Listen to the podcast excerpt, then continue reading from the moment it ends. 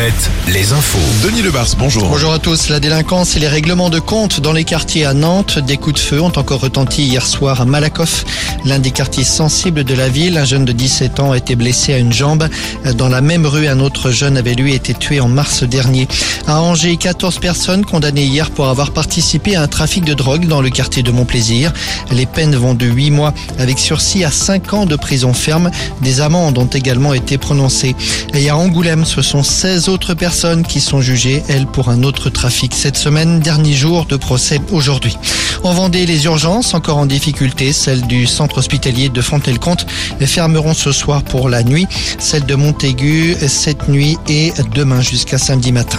Une enquête ouverte à Lorient après des soupçons de sabotage sur un bâtiment militaire. Une frégate en cours de construction par Naval Group. Des câbles ont été sélectionnés. C'est une enquête pour atteinte aux intérêts de la nation. Ça ne rigole pas. La peine prévoit 20 ans de détention euh, criminelle. Malaise au sein du comité olympique et sportif français. La présidente a annoncé sa démission lors de l'Assemblée générale ce matin. Une nouvelle élection aura lieu dans trois mois, à moins d'un an des Jeux olympiques. Et puis le basket, Cholet et Angers en quart de finale de play-off ce soir. C'est la belle pour les deux clubs du Maine-et-Loire en terre extérieure. Sur la route, les prévisions du week-end Encore un week-end prolongé pour beaucoup d'entre vous. La journée de demain est classée rouge, celle de samedi est classée orange. Retrouvez la météo avec les campings Chadotel. Des belles histoires de vacances, une histoire de famille.